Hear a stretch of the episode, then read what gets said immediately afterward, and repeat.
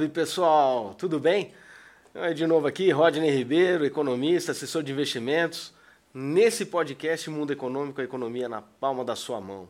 Lembrando sempre que esse canal, o objetivo dele é levar informação, conhecimento, trazer troca de experiências para que você, como investidor ou como empreendedor, tenha seus objetivos alcançados, tá certo? Então, mais uma oportunidade para você levar e aprender o conhecimento nessa área.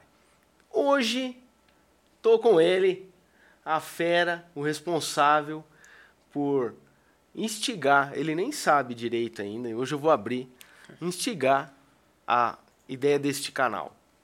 E aí trouxe esse, ó, é esse cidadão aí, Flávio Alves. Com vocês, Flávio Alves, o homem da Witch Invest. Olá, Flavião. Seja bem-vindo, obrigado por você estar aqui com a gente.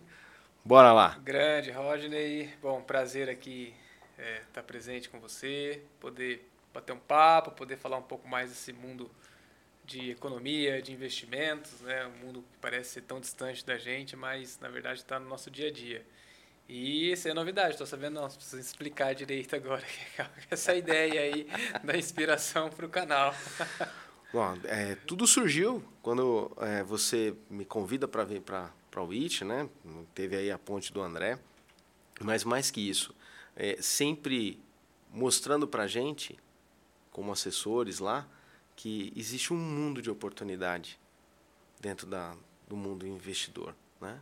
E não é simplesmente chegar e ofertar o produto para o cliente, não, muito pelo contrário. É gerar relacionamento, é gerar proximidade, é levar informação. Você sempre vem com esse cunho. E eu, eu lembro bem que você um dia chegou para mim e falou assim: pega as lâminas, estuda as lâminas, conversa com o cliente sobre a lâmina dele, o que, que ele tem. Lâmina, para quem não sabe, é, é, o material publicitário dos fundos de investimento. Né?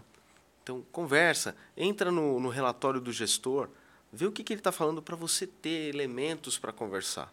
Isso me trouxe um, um, um mexilhão. Eu falei, puxa, se eu consigo fazer isso para um cliente, utilizando as mídias sociais, o que, que a gente pode fazer além disso? Né? E trazer essa proximidade. Então, você foi a inspiração, que foi esse é o, o ponto de partida de tudo. E a partir daí eu comecei de novo na, na internet, voltei para o Instagram, porque sempre fiquei, cara, o que, que eu vou levar, o que eu vou levar, então tá aí. E daí esse motivo de você estar tá aqui hoje também. Né? Trazer essa, esse jeitão do Flávio, que eu acho que é um jeito muito objetivo, muito pragmático, mas ao mesmo tempo muito humano. A gente estava conversando isso com a Mari a semana passada, no podcast. É, o quanto a WIT tem essa característica, essa natureza. Então, cara. Que bom. Eu queria ouvir. E aí, pegando esse gancho, né? Você. Quero ouvir de você assim. Quem é o Flávio? E como é que o Flávio veio parar nessa nesse mundo do mercado financeiro? Ah, cara, você até antecipando um pouco, né? Você, comentou né, algumas situações aí de buscar conhecimento, de se informar e pegar informações para você transmitir para o cliente, né? É, porque acho que ao longo desses anos que a gente vem atuando aí com assessoria, se relacionando com pessoas, né? Clientes são pessoas, né? Com, cada um com suas particularidades. E, e, na relação humana, o tempo todo a gente se vende, né? Você vende algo e alguém está comprando. e isso se dá desde de, de, de, de, criança. Você procura por algo ou você vende algo, né? E isso está nas trocas, né? Da relação humana. Né? Quando você vai namorar, você está tentando se vender para a pessoa que você está querendo conquistar. É, né? E aí você, tem você precisa argumentar, você precisa a, apresentar um bom produto né? para a pessoa poder comprar e despertar esse interesse. É, então eu, eu tenho que, que comigo que assim, tudo é uma venda. No final do dia, tudo, todas as relações é uma venda. Você está vendendo alguma coisa de alguma maneira. Né? E você vendendo, você vai ter aquele cliente que daquele né, cliente, aquele amigo, aquele parceiro que vai se interessar para aquilo que você está vendendo e vai ter outros que não. Sem dúvida. Né? Então isso é natural. Só que demorou um tempinho, né, para a gente entender isso. Passaram alguns anos aí para a gente, poxa, né, olha, não é que é isso mesmo? Porque eu vim para o mercado financeiro, Roger, em 2007, na verdade. Eu sou formado em administração, é, fiz um MBA em finanças e controladoria. É, isso, ao final do, do, do, MBA, eu falei, cara, acho que esse caminho é bem interessante, né? Entender como é que funciona o mercado financeiro. Né? Não só o mercado do ponto de vista de, do investimento, né? do investidor, pessoa física, que vai colocar seu dinheiro ali para construir patrimônio, mas qual é a dinâmica? Né? O mercado financeiro de capitais ele serve para financiar né, empresas, ideias, e essa troca de recursos é para tirar daquele poupador e colocar para quem tem uma, uma ideia e quer empreender. E eu gostei bastante desse mercado, fui me aprofundar, comecei a, a, a pesquisar como que eu poderia me inserir nisso. É, fui estudar novamente, tirar certificações, né? Então a, a primeira certificação, vamos dizer assim, de entrada ali nessa nesse mercado financeiro seria a Dancor, né, do, do, do agente autônomo de investimentos. Uh, tirei a certificação, poxa, e agora, né? Tirei a certificação, alguém vai me contratar? Como é que vai ser isso, né? E não é bem assim, né? Porque o próprio nome diz, agente autônomo de investimento. Você é autônomo, né? Você não é um, um é, contratado CLT, em né? CLT, é. coisa nesse sentido. Então, você é autônomo, você vai empreender, você vai construir, vamos dizer assim, a sua carteira, a sua carreira, né? É, e aí dentro disso, enfim, conversando com amigos tal, encontrei um, um escritório é, e fui fazer parte desse escritório em 2009, é, depois de um período também é, aprendendo aí, investindo como pessoa física, investindo, né? Tendo experiências, né? Que a eu sou investidor, né? Abriu a conta na, na corretora. É, abriu a conta na faz corretora. Faz uns trades já, não, já sou investidor. Exatamente, manda lá um recurso, né? Começa que a corretora olhou e falou, ih, deixa ele lá. e aí começa aos pouquinhos, mas é bom, porque aí você consegue ter uma aprendizagem, né? Enfim, entrei nesse escritório, encontrei pessoas de extrema qualidade, de extrema competência e de extremo caráter, né, que são os nossos sócios atuais, né, principalmente naquela época, né, o Rodrigo e Luzia, e desde então estamos aí nessa construção de longo prazo. Nessa pegada, né? É, hoje, o que que, qual que é a proposta do escritório hoje? Traz um pouquinho disso para o pessoal ter essa visão. Porque muitos falam de investimento, né, Flávio? Pensam só mercado financeiro, bolsa. E não é isso, né?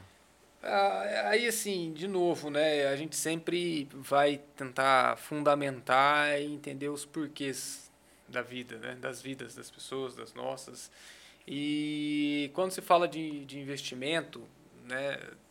Você realizar investimento é muito vazio, né? Porque é, a princípio traz um glamour, né? Você fala, nossa, sou investidor, tenho investimento, etc.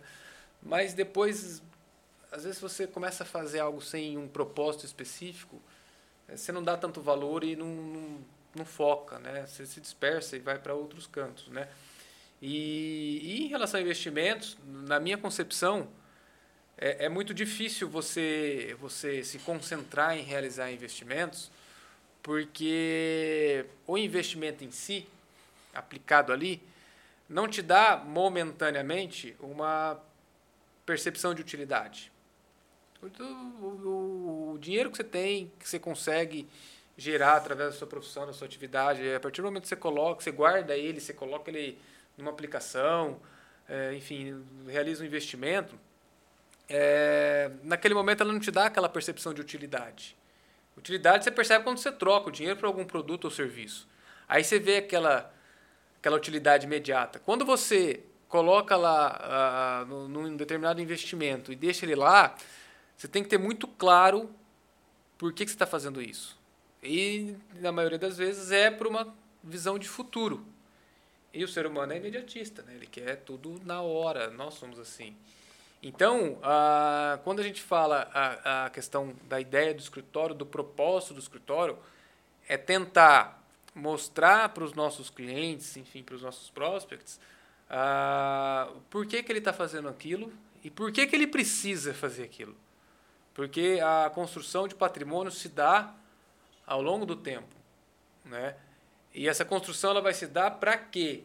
Hum, ao longo do tempo, as pessoas com mais idade, com menos disposição física e até mesmo mental para continuar produzindo, trabalhando uma carga horária às vezes até insana, né, em alguns casos, ela vai precisar de um patrimônio que gere renda para ela manter o padrão de vida que ela deseja.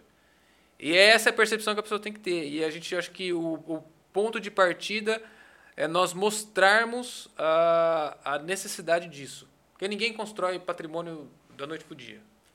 Uh, talvez as pessoas herdam patrimônio da noite para o dia. Né? É diferente de diferente, construir. Sem dúvida. São gerações e gerações, às vezes, para construir um patrimônio né? que alguém foi lá e herdou, ótimo. A responsabilidade ali é, é no mínimo manter, né? Manter, preservar, é, perpetuar, né? Como a gente costuma dizer. Mas quem não tem esse patrimônio ainda, o, o, o objetivo, o propósito do escritório é mostrar para os clientes, falar, olha, Enquanto você está na sua fase produtiva, você está trabalhando e gerando renda. Ah, em paralelo a isso, você precisa ir construindo um patrimônio que ele vai te gerar renda naquele momento em que você já não tiver tanta condição de produzir e gerar a renda que você gera hoje. Certo? Então a gente entende muito a princípio dessa maneira, né, do, né, do, do que especificamente uma venda assim, olha, não, investe na ação A ou B por causa disso, disso, disso, poxa, aplica agora que o juros está alto, né, e vai te dar um bom rendimento com, com, com título seguro, sem risco de crédito, sem risco de volatilidade. Né. É, sim, são, são oportunidades, são, são investimentos interessantes, mas dá um passinho para trás. Por quê e para quem que você está fazendo isso? Acho que é o ponto principal. Quanto tempo né, vai levar? É, acho que é a maior, maior dificuldade, pelo menos o que eu vejo das pessoas no, no, geral, né? não é só no campo do investimento. Falando do empreendedorismo também, né? é entender que você precisa de tempo para consolidar isso. E, e, vocês são a prova disso. Né? 2000, 2009 entrou para o processo, foi lá, participou da empresa e hoje está aí trabalhando que nem doido. O homem não para, gente. O homem é imparável. Não para, tá? Chegou aqui, vão. Tá uma loucura. Eu já sei que tá uma loucura. Ontem foi uma loucura, amanhã vai ser uma loucura, final. Porque é a dinâmica, ainda mais agora que nós estamos nesse momento, né? Desafiador. Desafiador. Ontem nós tivemos um, uma, um evento na UIT lá com o pessoal da Dália Capital. Que foi assim, o feedback que eu tive dos clientes foi sensacional, adoraram o jeito simples, objetivo, mas Quero falar com o Flávio a respeito disso agora. Flávio, cenário econômico, vai.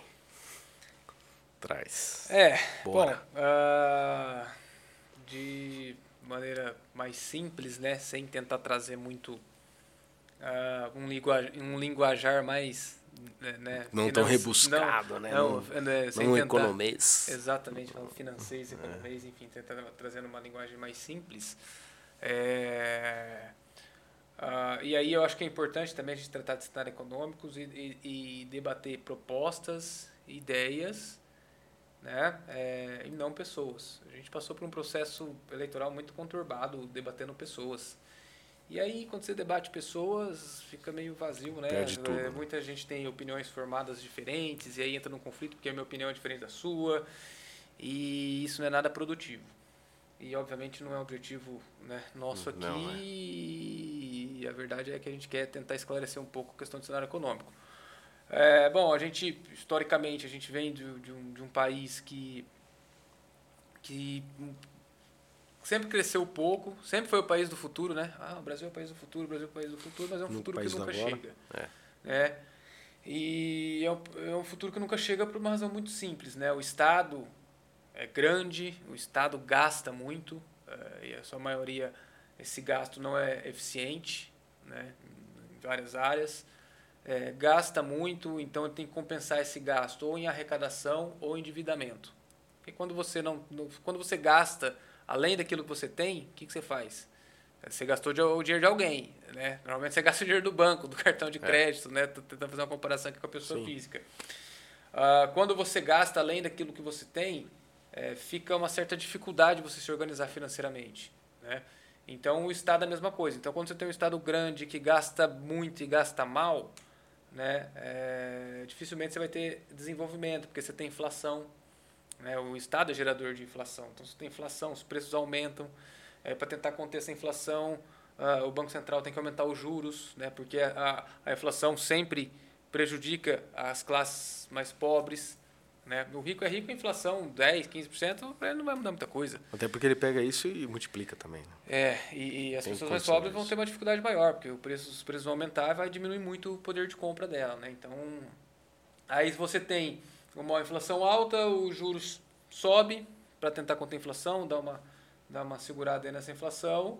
E aí, com juros altos, as empresas não captam recursos para investir em expansão, em contratação, em projetos novos. E aí, obviamente, você não vai ter geração de emprego, você não vai ter renda, então você entra num, num, num, ciclo que não é de crescimento. Né? Então, a gente vem de uma, de uma, de uma situação como essa há muito tempo.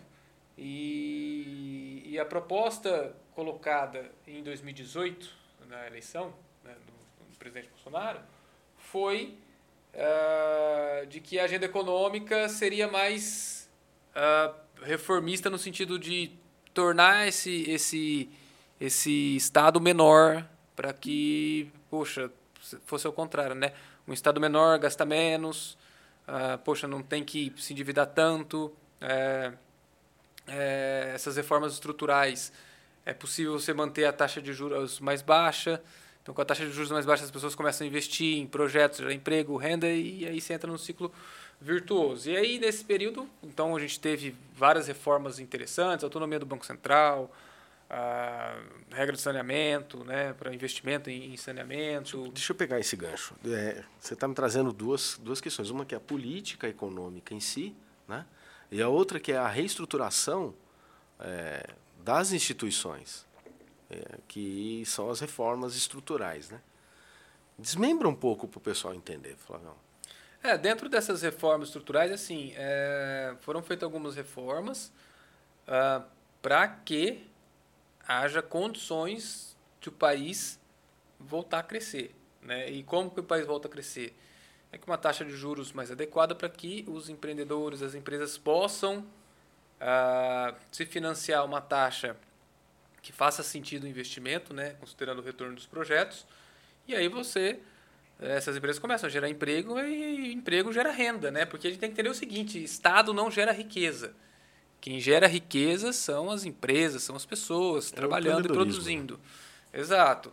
Então o Estado não gera riqueza, né? O Estado ele, ele, ele arrecada, ele vê impostos e faz o básico que ele deveria fazer, né? Dá um, uma educação de qualidade, saúde de qualidade, segurança, né? Mas em alguns momentos o Estado começa a interferir em outras áreas, né? Que alguns momentos falam que seriam estratégicas e tal, mas aí tem ineficiência na gestão, né? É, tem uma complexidade em relação a isso, tá? Então essas reformas estruturais que vieram, né, o teto de gasto é um deles, porque limita para que o, o Estado não se endivide tanto, né? Então se não se endivida tanto, né, os juros ele se mantém controlado e com os juros controlado de novo, né, repetindo aqui, entra num ciclo volta no ciclo virtuoso. Então a gente nós tivemos reformas importantes, reformas que atraem investimento, né? Então assim, muitas muitas concessões, privatizações que traz recursos da iniciativa privada para esses projetos interessantes que vai gerar emprego e renda, né, autonomia do Banco Central é, que vai controlar a, a inflação né? Isso é importante, porque independente de quem esteja no governo, então assim, você pode ah, é, gostar do A e do B, a autonomia do central é importante é o seguinte, quem quer que esteja no governo, ele vai ter ali o mandato de controlar a inflação. Então isso é um ponto positivo, né? porque a inflação, de novo, ela prejudica os mais pobres. Tá? Então, assim, inflação alta é um tipo de desigualdade social. Então, ela controlada, ela diminui essa desigualdade social. Então, esse é o mandato do Banco Central. Então, você ter uma autonomia do Banco Central é importante. Né? Então, tiveram algumas reformas que fizeram com que o país voltasse a ter uma questão de crescimento. Né? Então, esse ano, por exemplo, né, agora Isso 2022, acaba trazendo até segurança para o investidor. Né? Exato, e, e, esse ano de 2022 a gente está com expectativa de PIB, que começou o ano né, que não ia crescer nem 1%, já está sendo revisado. Alguns economistas preveem um crescimento de 3%. Então, assim, esse é o ponto principal dessas reformas fazer com que em alguns momentos a, a, a gente consiga ter é, um crescimento econômico positivo, que é isso que vai gerar emprego e renda, né? Esse é um ponto mais importante. Legal quando você traz a questão do, do investimento é, juros alto, a tendência do investidor no juros alto é buscar a renda fixa, de uma certa forma, por conta até dessa da, da taxação que traz um, uma grande oportunidade de negócio. E aí você está amarrando isso, quando você fala de ciclo virtuoso, né, o Brasil passou por esse ciclo virtuoso e aí tem essa questão do PIB crescendo, a gente não pode esquecer que são empresas, inclusive muitas na bolsa, e aí que está a diferença, você investir numa bolsa de valores num país onde ela traz essa oportunidade, é você investir em economia, é, em empreendedorismo. Né? Então, o investidor ele deixa de ser aquele investidor que coloca o dinheiro e deixa ele quieto lá e não faz mais nada, para investir em empresas que estão girando economicamente, contratando. Então, isso é um, um, um motor bastante interessante. Um, um motor não, mas é, dois caminhos interessantes, porque quando você observa que a economia está buscando um equilíbrio estrutural e ao mesmo tempo com políticas conjunturais que vai, vai incentivar as pessoas a entrarem na bolsa, seja pelo day trade, pelo swing trade, pelo position, enfim, não importa, entrar na bolsa, a gente vê uma economia mais sólida, que é inclusive a economia americana. Né? A economia americana tem esse perfil. Né? E com, ontem eu te fiz uma pergunta, até já provocando para hoje, que mais qual foi a pergunta que você mais ouviu nesses últimos, nessas últimas duas semanas dos seus clientes? Ah, é, não, assim, só complementando essa questão que você falou, né, do, dos Estados Unidos é a economia, maior economia do mundo e ah, os Estados Unidos na década de 80 tinha uma taxa de juros de 15% ao ano, né? Então, é, é, a partir do momento que começou a cair essa taxa de juros, né, a gente chegou a zero, ficou muito tempo, né, a taxa americana zero, e aí você estimula as pessoas a buscarem outras alternativas de investimentos para obter um retorno maior. E aí as pessoas vão empreender, vão investir em empresas, como você mesmo citou, e isso faz um ciclo é, virtuoso. Quando você tem uma taxa de juros alta, é aquela história, o investidor é, ele tende a ser racional, racional apesar de muitas emoções envolvidas, né? Sim. Mas a racionalidade é para que, que eu vou correr um risco, sendo que eu aplico meu recurso numa aplicação em renda fixa com juros altos, vai me dar uma rentabilidade que eu desejo, não faz sentido eu correr risco. E se eu não corro risco, eu deixo lá nesses títulos de renda fixa, por exemplo, eu não vou empreender, eu não vou investir eh, em empresas, que essas empresas não, também não vão investir em projetos, que não vai gerar renda, que não vai gerar emprego, então não vai gerar imposto. Então, quer dizer, fica uma coisa paralisada, né? É, e a gente vinha uh, de uma condição que era para ter um juros mais baixos, seguindo um pouco o caminho dessa história né, americana, como eu disse, lógico, é mais difícil chegar aos juros zeros, né, igual nos Estados Unidos. Sim. Mas em 2019 a gente chegou num ano com, com, com uma taxa de juros em 4,5%. Né? Então, com uma inflação abaixo de 5%, as metas do, do Banco Central para a inflação para os próximos anos era de 3, 3,5%. Então, assim, teria plenas condições da taxa de juros é, ficar aí abaixo de 5, inflação 3, abaixo de 4. Né? Então, isso ia ser muito positivo para fomentar e incentivar o, o, empreendedorismo, né? o investimento em economia real, em empresas, etc. Aí veio a pandemia, trouxe um problema sério, né? É, choque de oferta, etc. Aí a gente teve um problema com inflação. E aí a política monetária faz com que o Banco Central tenha que aumentar a taxa de juros. E dentro disso, a gente encerrou um pouco esse ciclo que a gente esperava de, de crescimento e ficou um pouco nebuloso. E aí já começou a entrar nessas questões é, mais complexas, né? Porque a gente passa por uma pandemia bem difícil, a forma que a gente passou. É, depois vem vacinação, começa uma vacinação, melhora. Depois, em 2021, a gente teve um, um agravamento né, da, da, da pandemia. É, e depois, quando começa a pensar, poxa, passamos por um período difícil, vamos né, pensar para frente, né, tentar retomar essa agenda econômica, aí vem uma guerra. Né? Então, é, dentro disso, o cenário econômico mundial trouxe uma complexidade muito grande. Né? Primeiro pandemia, agora com uma guerra, é, que é uma guerra que a gente está distante, né, vamos dizer assim, fisicamente falando, né, é, mas que pelo mundo globalizado nos afeta. Né? Então, um choque de oferta de produtos, de, né, de uma maneira geral, faz com que a inflação comece a subir novamente e o Banco Central tem que agir. E aí, o Banco Central vai subindo, só que aí a gente chega agora num, num, num final aí de, de 22, né, vamos dizer assim, é, com perspectivas de melhoras, né, no sentido de, olha, a inflação já está mais controlada, a inflação estando controlada, a gente vai conseguir começar um ciclo de queda da taxa de juros para tentar minimamente voltar naquela agenda mais reformista. Tem algumas reformas para serem discutidas, ainda reforma administrativa, reforma tributária, que são reformas importantes né, para a gente dar sequência nessa estrutura para o Brasil crescer. Tá? É, e aí, em resultado da eleição, vem uma condição assim, de que o, uma ideia de governo diferente, que defende um Estado mais forte, que defende um Estado mais atuante, né, que defende o Estado gastar. Assim, é, é, claro que o social é importante, precisa é, ajudar em relação com auxílios e tal, mas isso tem que ter um limite. Né? Se você vai é, ter um auxílio ali na parte social, da onde vai vir esse recurso? Você precisa entender de onde vem.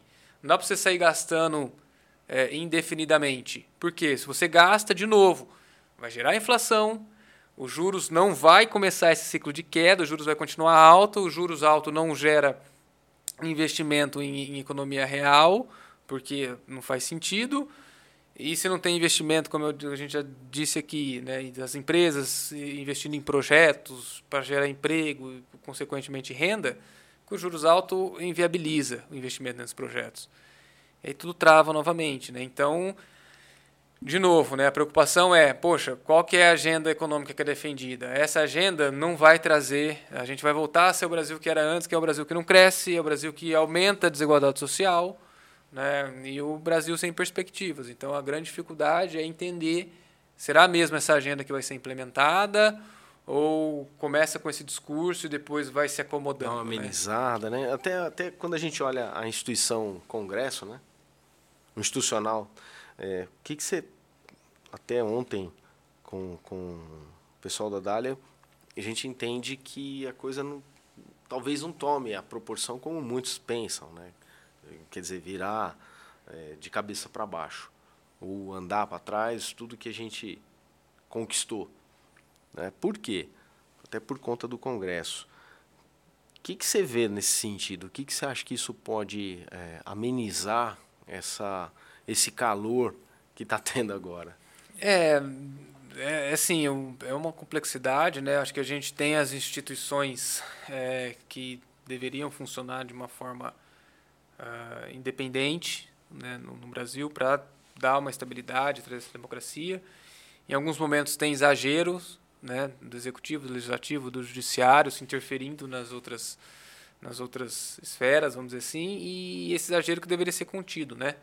E quando existem esses exageros, tem meios para você para você fazer. Né? Então, se é um exagero do judiciário, é o legislativo que tem que fiscalizar. Se é um exagero do legislativo, é o judiciário que vai fiscalizar. Né? Então, ah, vai muito nessa linha. Né? Se é um exagero do executivo também, o próprio legislativo, eu, o judiciário vai, vai, vai fiscalizar. Então, acho que tem que ter essa harmonia entre os poderes né? e pensar num bem comum conjunto. E o Brasil tem uma complexidade muito grande, né?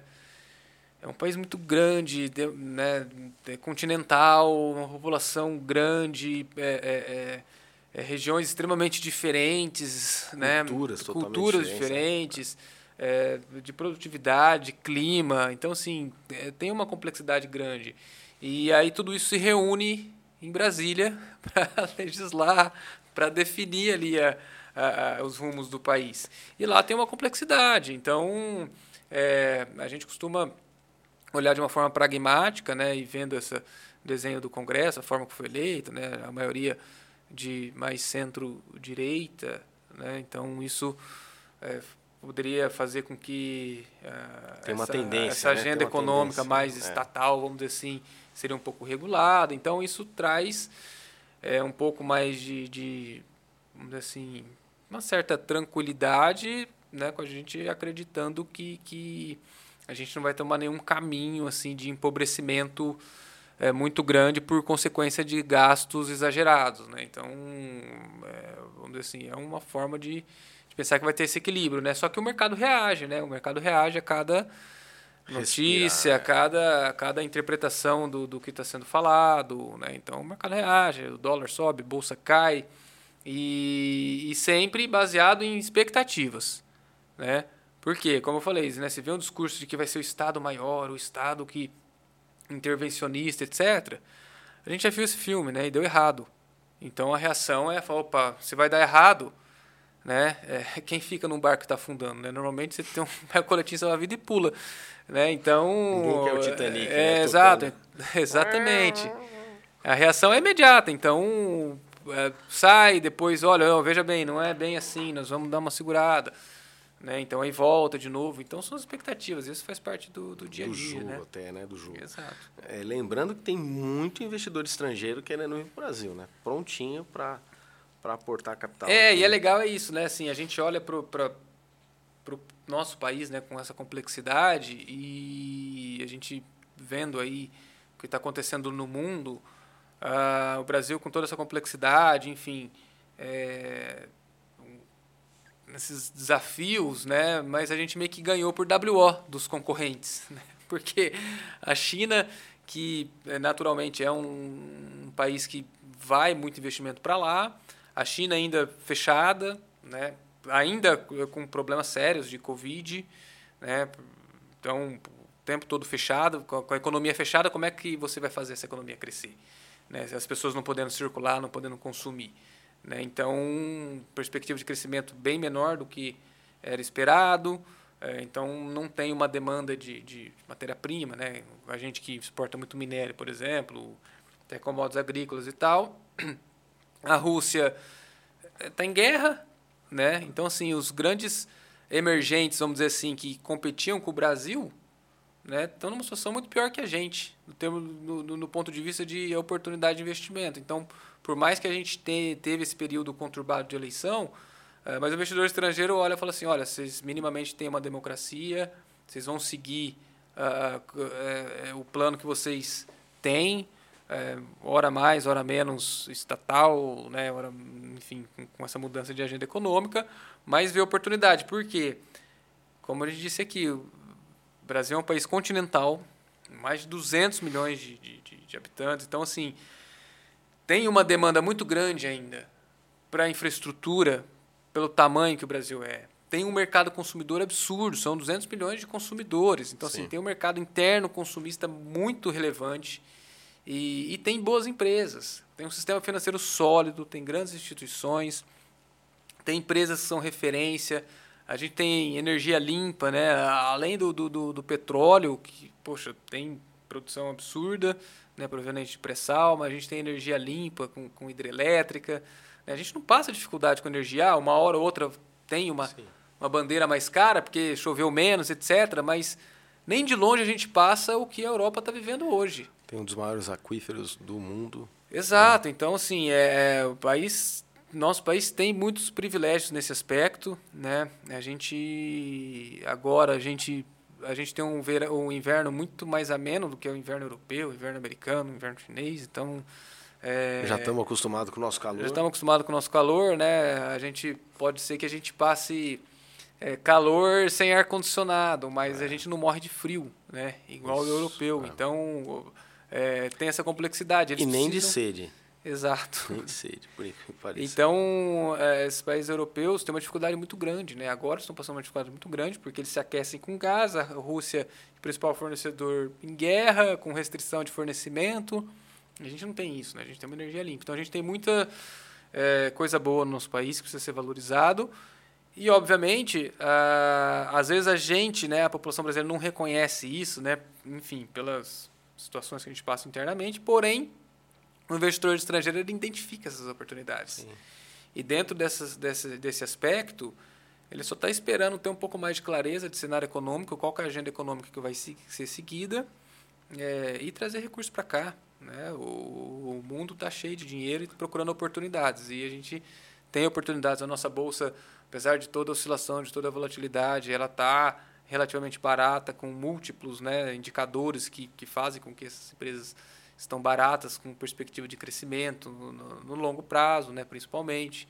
Então acaba sendo interessante essa visão também. E é muito legal isso que você está trazendo, né? É, por exemplo, quando a gente fala de mercado de capitais, que é uma das portas de, de capital para o Brasil, né? Para o empresário, muitos empresários não sabem nem como começar no mercado de capitais. E tem toda a estrutura para isso, né? É, então, esse é o, esse é o desafio da, da, da quando a gente pensa numa... Uh, de ter condições estruturais para que a gente possa fomentar o crédito entre empresários, empreendedores, né? É, quem tem acesso a crédito mais estruturado são as grandes empresas, principalmente as empresas de capital aberto, que pega, se financia num juros muito mais baixo do que o, o, pequeno empreendedor, o pequeno empresário que tem numa instituição financeira e pegar um juros mais alto. Por quê? Porque existe uma burocracia grande em cima disso, né? em termos de estrutura, é, e a taxa de juros também não permite. Né? Então, a taxa de juros alta é um grande empecilho aí.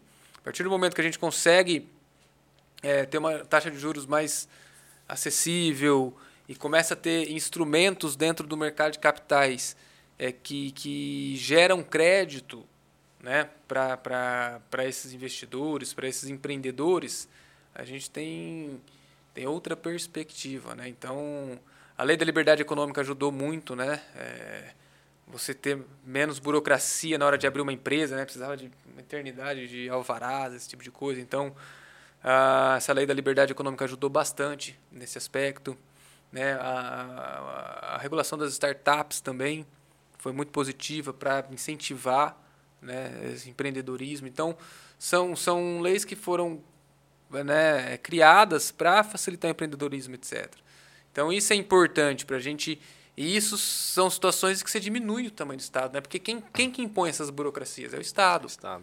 Né? Então, a partir do momento que você tira essas burocracias, você diminui uh, o tamanho e a interferência do Estado. Então, você deixa o mercado mais livre para empreender, para produzir. Né? Então, isso é positivo. Tá? Então, quando a, a, o mercado reage de forma negativa, é assim, poxa, agora o novo governo eleito que defende o Estado maior, como que ele vai lidar com isso? Né? é, vai querer criar burocracia de novo, porque aí não tem crescimento, não tem desenvolvimento. Né? Então, essa aqui é uma das preocupações também. Né? Isso, é, isso é interessante quando a gente. Isso aconteceu muito no, na Dilma, né? Isso aconteceu com a Dilma, aconteceu também com o Collor. E a gente não pode esquecer que, quer queira, quer não, nós temos bagagem e experiência para lidar com essa situação.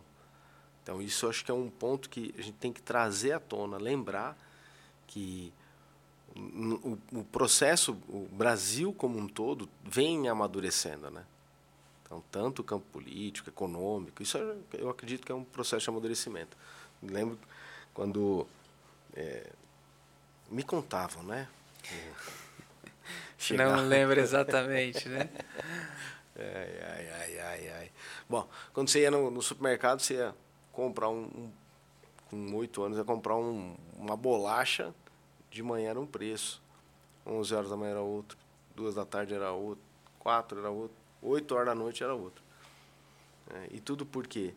Porque havia um, um Estado já dominante. Já havia preocupação. É, você está falando tudo isso que eu estou querendo chegar na autonomia do Banco Central. Né? Não é só controlar a taxa de juros, mas controlar também a emissão da moeda, né? Emissão de papel moeda, que é uma das coisas que também retém né? se controla a, a economia. Né? É, política monetária, né? O Banco Central ele é. faz uso da política monetária para conter a inflação. Esse é o principal mandato, né? Então a gente não tinha metas de inflação, né? A gente tinha hiperinflação na década de 80, é. 90, até que, obviamente, passando por vários planos de moedas, né?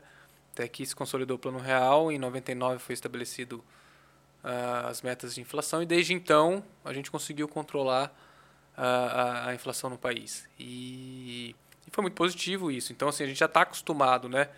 Então, a inflação, poxa, igual foi 12, né, 13, enfim, em acumulados agora recentemente, por tudo isso que a gente viveu, pandemia, choque de oferta, depois guerra, etc., é, é muito ruim, é muito ruim, mas é, nem de longe é o que era, né, com, com hiperinflação. Então, a gente está é, numa condição confortável frente a, a, a sim, né, sim. Ou, ou, aos pares nossos latino-americanos, né, Argentina, com uma situação muito pior de contexto de inflação. E então assim, a gente acostumou, né, nessa condição, mas também a gente aprendeu a viver com inflação, coisa que o americano e o europeu não. Então assim, hoje eles estão sofrendo muito por um contexto inflacionário maior lá, e aqui a gente já está acostumado, né? Já está é, calejado, como diria. O músculo né? veio, tá, Exato. então a gente consegue passar por isso, né? É. é muito ruim, mas é, como você disse, né? A autonomia do Banco Central ela veio é, para trazer um pouco mais de, de é, de controle é, nessa situação de inflação. Então isso é muito positivo, né? A gente não sabe se naquele momento em que o Banco Central começou a aumentar os juros, né, porque ele identificou que a inflação ia escapar muito né, dos objetivos, das metas, a gente não sabe se não houvesse uma autonomia, como seria isso. Né? Será, será que ele sofreria intervenção? Fala, olha, economia ainda não está crescendo, não, não faça isso, né? Não, não vai fazer. Sim. Então essa autonomia foi muito importante, né? Porque aí é um programa de Estado e não um programa de governo. Isso que é importante, porque quando é programa de Estado, né, é uma situação que fica permanente, né? E é uma situação positiva, a autonomia do Banco Central. Agora, se é um programa de governo, então assim, é muda o governo A ao governo B, vai mudando a forma de conduzir, enfim, então isso não é legal, né? Então, acho que é foi uma vitória muito importante essa autonomia do, do Banco Central, porque ele fica atento, né? E o principal objetivo do Banco Central é controle de inflação. E lembrando, é, por que, o controle de inflação é positivo? Porque a inflação aumenta a desigualdade social e a inflação alta prejudica as classes mais pobres. Então, né? É, esse é o ponto principal. Simples assim, né? Dolarizar ou não com tudo isso que a gente está conversando? E aí? Olha, é... Manda meu dinheiro para fora ou deixa aqui? Acho que é, agora, né? Você perguntou há pouco em relação a algumas pessoas específicas, alguns clientes que ficam com receio, né? De, de, de como vai ser a condição da, da, política econômica em relação aos recursos que tem, etc. Né? É, então agora intensifica um pouco mais né, ânsia de querer mandar recursos para fora mas já de um tempo já que o mercado vem se abrindo, né? Então a gente teve possibilidades de começar a investir lá fora, que antes era extremamente restrito, muito difícil a gente conseguir enviar recursos para fora, hoje é muito mais fácil. Com um aplicativo a gente consegue mandar dinheiro para o exterior, né? Então isso é importante. É, então assim, a diversificação a nível global sempre foi importante, mas ainda era limitado os meios é, de, de, de como fazer isso, né? É, e por que, que a diversificação global é importante? A gente costuma falar assim que o Brasil é o 321, né? É 1% das bolsas do mundo é o que a bolsa brasileira representa, né? 2% é, do mundo de renda fixa do Brasil que representa no mundo, né? Então, ou seja, tem 98% de, de tem títulos de renda fixa, mercado de renda fixa operando lá fora que a gente não conhece e, né, e, e 3% de economia global, né? É, então, o que acontece? Tem o um mundo lá fora, tem 90% do, do PIB global está lá fora, não está aqui dentro. Né? Então, você tem muita oportunidade lá fora. Então, só por esse contexto, a diversificação é importante. Né? E aí, obviamente, você acaba dolarizando porque é a moeda padrão no mundo. Nesse momento um pouco mais... É, conturbada do ponto de vista de qual vai ser a política da, da, da, da política econômica, né? É, acho que é importante sim ter uma, uma, uma parte em dólar para proteger os seus investimentos frente a tamanha oscilação que possa ocorrer, né? Para que, que globalize né, parte dos seus investimentos, é, globalize a moeda, né? Que a gente está 100% no real, então que fique uma parte globalizada também, né, com, com, com essa dolarização do, do, do, patrimônio, uma parte dele. Né, então isso é importante, mas é, é, nesse aspecto de diversificação tem que entender também assim, olha, não fique esperando o melhor momento. É sempre importante você entender que você vai pensar numa globo de parte do seu portfólio está diversificado globalmente. Né? Então, assim, ah, eu vou mandar tudo agora porque, poxa, tá um cenário ruim. Tá, se minimamente vem uma agenda econômica não tão estatal, vamos dizer assim, né? Aí o dólar cai. Então, aí você manda tudo, pô, o dólar caiu, quer dizer, você perdeu o valor. É isso que eu ia te perguntar, olhando para a diversificação, quanto que você, numa, no 100%, como é que se diversificaria? Né? E qual é o perfil? Porque a gente, é difícil a gente falar, perfil, né? né? Não, é difícil a gente falar em percentuais, porque é, é uma situação muito individual isso. Ótimo. E aí, se eu falar aqui, eu vou fazer o contrário do que a gente preza, né? Legal. Eu vou falar uma coisa de prateleira e não algo que é customizado, sob medida, Bacana. que é o que a gente pensa sempre na individualização né, das, do, do, das portfólios de investimento, porque cada um tem uma característica, tem uma, um, cada um tem uma perspectiva, cada um tem um horizonte de, de investimento. Então, a, em relação aos percentuais, é complexo. Né? O, o, o, o que a gente pode tentar generalizar é que pelo momento de alta de juros, né, a maior parte das carteiras, os portfólios hoje deveriam ter estar alocado mais em renda fixa, atrelado a juros, né, juros altos, até mesmo títulos atrelados à inflação, nesse momento é interessante. É, mas é como eu falei, fica muito a critério né, de cada um. Do é difícil, é, né? exato, é difícil a gente generalizar e fazer um produto de prateleira, né, é sem antes conhecer. É uma das coisas que eu venho procurando trabalhar, Flávio, e é o canal também é trazer esse tipo de informação, é o perfil. É o, é o trabalhar muito comportamental, uma área que eu gosto, já, já falei isso para você, para os meninos lá.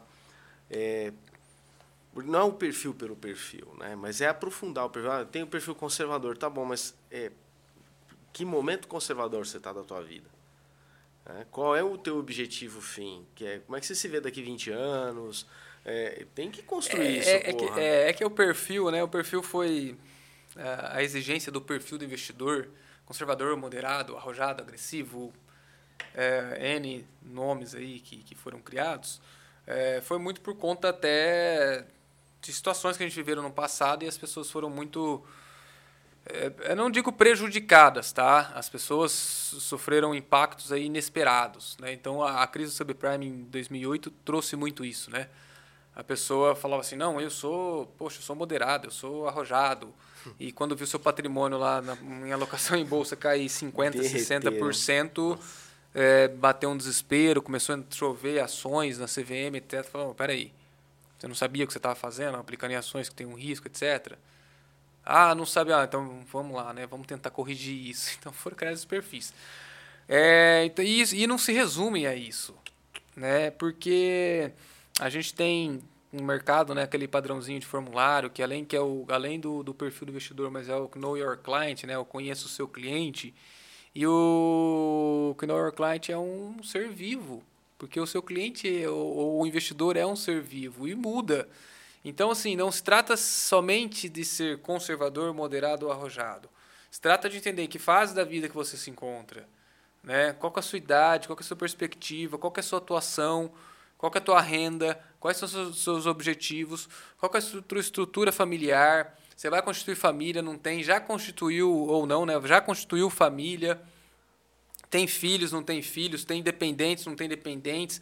É, que fase da vida que você se encontra, você já está na fase de final de carreira, no sentido de caminhando para uma aposentadoria, não, você está ali é, em plena produtividade, né, com seus de, de 35 a 50 anos, vamos dizer assim, né? Porque a moçada acha que está no, no, pico da produtividade quando tem 20, né?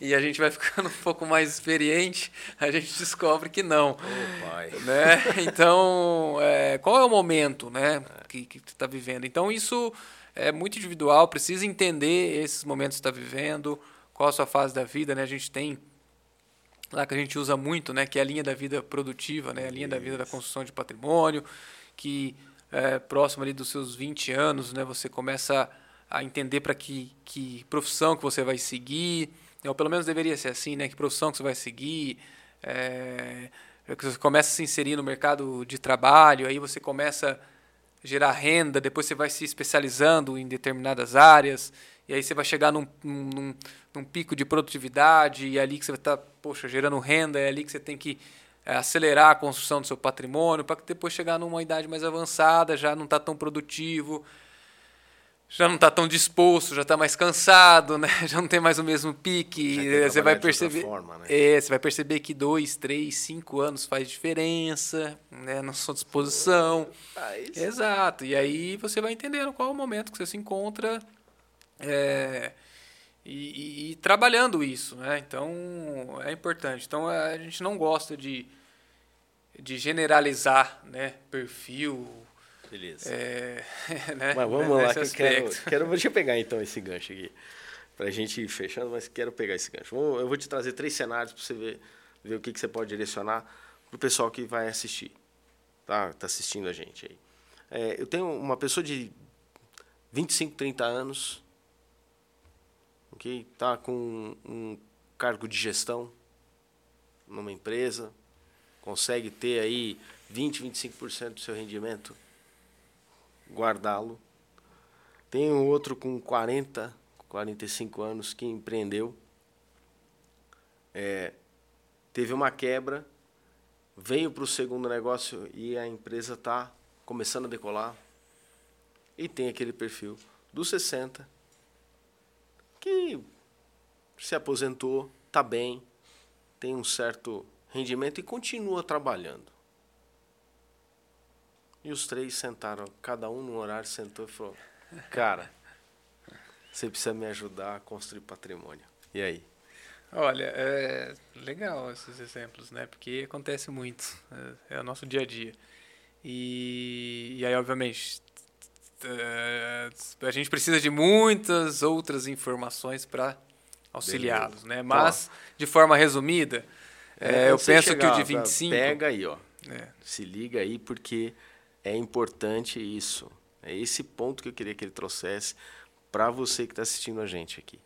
Aqui chegou o momento auge. Vai lá. Bom, fala. dada a informação disponível, é pouca, é que você me passou, uh, o de 25. Primeira coisa, é, invista na sua carreira. Se já investiu, continue investindo na sua carreira, continue investindo na sua formação, continue investindo no seu conhecimento, teu estudo, que isso ninguém te tira. Então, assim, continua, né? Se é que ele já investiu, né? Como você falou, já está num cargo de gestão, etc., é novo. Continua investindo no crescimento da sua carreira. Porque quanto mais qualificado você for, mais capacidade de geração de renda proveniente do seu trabalho você vai ser. Tá? Isso é um aspecto. Outro aspecto é, ele tem um longo prazo a seu favor. Tendo longo prazo a seu favor, ele pode passar por várias crises. Se você olhar a crise de 2008 num período de dois anos, poxa, é um estrago. Né? A do Covid agora também em 2020, né? É um estrago. Eu falo se a gente olhar no gráfico, né? Mas quando você coloca uma linha de longo prazo, 5, 10, 15, 20 anos, a tendência é crescente. Então, usa esse longo prazo ao favor, então a seu favor. Então, você pode assumir um pouco mais de risco, é, buscar boas empresas que investem em bons projetos, mas que a maturação desses projetos vão, vão vir no longo prazo. Né? Então, pode correr um pouco mais de risco da parte de, de investimento. E, obviamente, sempre em paralelo, né? investe na sua formação de carreira e investe na sua construção de patrimônio, porque o tempo vai te ajudar muito lá na frente. O citado exemplo de, de 40 ali, que já como você falou, já, já, já passou por uma situação difícil, mas conseguiu se reerguer, etc. Eu acho que essa situação difícil trouxe aprendizados. E aí a forma de você diversificar a, a, a sua renda é super importante. Não só vindo do seu negócio, que, como, como citado, né, já está trazendo boas, é, bons retornos, né, uma, uma boa renda, mas não fique só nisso, né? Crie outras fontes de renda para que caso o seu negócio venha a ter algum problema novamente, você tenha outras fontes de renda que te ajudaram com isso, né? Porque é automático, né? Assim, é, quando a gente fala de investimento, a gente falou no começo, né? A, a, a sensação de utilidade do dinheiro, ele parado ali a gente não tem, a gente só tem essa sensação quando a gente de fato utiliza. E as coisas vão mudando, né? A pandemia nos trouxe várias lições, é. né? E infelizmente, né, lições pesadas. Duras, então assim, esse de 40 que eu dizia é continue seu negócio, mas diversifique as suas fontes de renda, né? Crie outras fontes de renda. Portfólio, de repente, fundo imobiliário, que já vai trazer um complemento de renda, é um portfólio até mesmo de renda fixa, né, no momento para aproveitar os juros altos. E um portfólio também pensando em prazo mais longo, em boas empresas, etc. Porque com 40 tem muito tempo para viver ainda. Assim a gente espera, né? É. Pela, pela linha normal do tempo, né? É, e Vai. por fim, né, o, o, esse já mais que chegou lá, continua produzindo, mas é, com a maior parte proveniente da, do seu patrimônio já construído né, ao longo desse tempo, aqui a questão é de preservação. Né? Preservar e ter uma rentabilidade real que lhe satisfaça. O que eu quero dizer com rentabilidade real? Que seu patrimônio seja corrigido por inflação. Então, às vezes, a gente pega muito o, o investidor se, se apegando ao CDI, né? Poxa, mas meu portfólio no curto prazo não está batendo CDI, que tal, etc. Ainda mais agora nesse ciclo de alto que a gente viveu.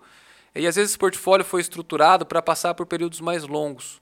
E em algum momento vai ser realmente ficar abaixo do CDI. Só que a ideia é quando ele é estruturado para períodos mais longos, ele consiga superar o CDI e consiga te dar um ganho real interessante. Porque se a gente pegar a referência do CDI de 2019 até 2020, 2021, o CDI perdeu para a inflação. Então assim, ah, poxa, meu dinheiro bateu o CDI, mas né, não corrigi a inflação. Ou seja, eu estou deteriorando meu patrimônio, porque eu não estou mantendo o poder de compra dele. É, e aí, de repente, naquele momento, os, os portfólios foram estruturados de uma maneira em que é, ele ia trazer um ganho real. E naquele momento o CDI ficou meio de lado. E agora que o CDI voltou a subir, a pessoa, poxa, agora não, não, peraí. Isso é momentâneo, porque os juros não vive indefinidamente um ciclo nem de alta nem de baixa. Né? Eles, ele passa por ciclos específicos. Agora a gente está vivendo um, um, ciclo de alta, viveu, né? É, e a expectativa é que tem um ciclo de baixa. E na hora que iniciar esse ciclo de baixa, a forma que o seu portfólio for montado, ele vai trazer os retornos esperados, considerando que você vai ter um ganho real, já descontado a inflação, que, que, que, que é o esperado, né? Para tá aquela pessoa. Né? Exatamente, que quer é, preservar o patrimônio. Né? Então, esse é o ponto principal. A partir do momento que você começa a consumir todo o rendimento nominal, né? Então, ah, eu tenho um milhão de reais lá. Poxa, rendeu 1% ao mês. Deu 10 mil. Peguei 10 mil e gastei. É lindo, uma delícia, né? Todo mundo gosta, todo mundo deve, né? Melhorar padrão de vida e tal, isso é ótimo. Porém, a inflação foi de meio, ou seja, eu teve, você poderia ter gastado 5, né? Eu tive 1% de ganho nominal, teve 0,50 de inflação, eu teria que ter mantido meu poder de compra, teria que ter gastado 5, não não não, eu, não, não 10, né? Porque senão você vai corroendo ali o poder de compra do patrimônio. Então, acho que a, a ideia para esse aí é ser um pouco mais é, conservador nesse aspecto. Bacana. Bacana que é, com tudo isso é lembrar que é, não ficar esperando só o, o, alguém bater na tua porta e te socorrer, né? É, lembrando que você tem a oportunidade de procurar profissionais no mercado aí que possam te assessorar, possam te orientar e, e dar essa dinâmica aí, né? Isso é um ponto importante, porque a, a gente, culturalmente, nós não temos é, uma formação nenhuma em, em educação financeira, é, investimentos, né? É, as pessoas têm um tabu de falar sobre dinheiro, de falar sobre patrimônio, né? E isso precisa ser quebrado. Você não precisa sair falando para todo mundo, né? Você não precisa sair gritando na rua, né? O que você tem, o que você deixa de ter. Mas você pode contar com profissionais que te auxiliam na construção desse, desse patrimônio, né? Então, isso é, é um ponto importante. E o que acontece, a gente vê muito disso, né? As pessoas é, é, não quer ali, mas são mais reservadas ou querem alguma coisa mais fácil, né, para achar. Então é por isso que essas pirâmides, infelizmente, têm sucesso, vamos dizer assim, né? Porque as pessoas querem ganhar muito sem se aprofundar um pouco mais em conhecimento, sem contar com a ajuda de um profissional certificado, né, e acabam entrando aí em algumas enrascadas, né? Então, é, o profissional ele vai te auxiliar. É, a grande tacada, né? Exato. O é a grande tacada. Não o tem... profissional do mercado financeiro, acho que a principal analogia é, é o, o, o, profissional da academia, né? o personal trainer.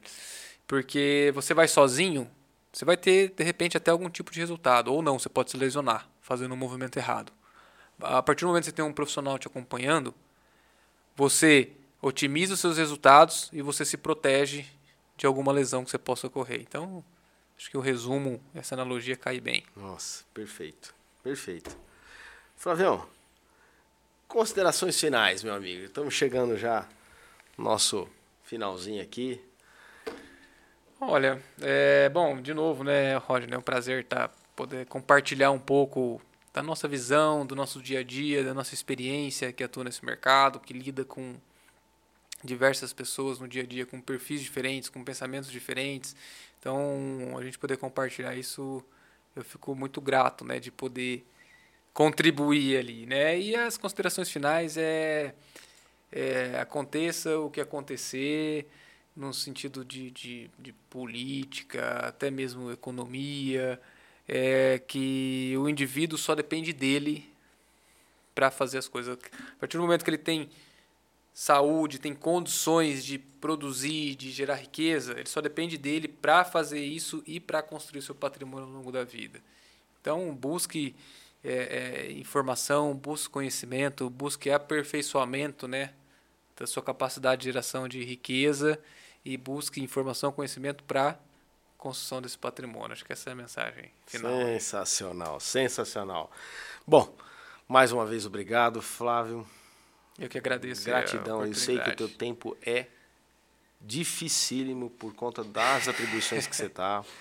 O momento da WIT, o crescimento que a WIT vem vindo, né? Está sendo exponencial. Então, assim, agradecer demais aí você ter cedido esse tempo aqui com a gente, tá?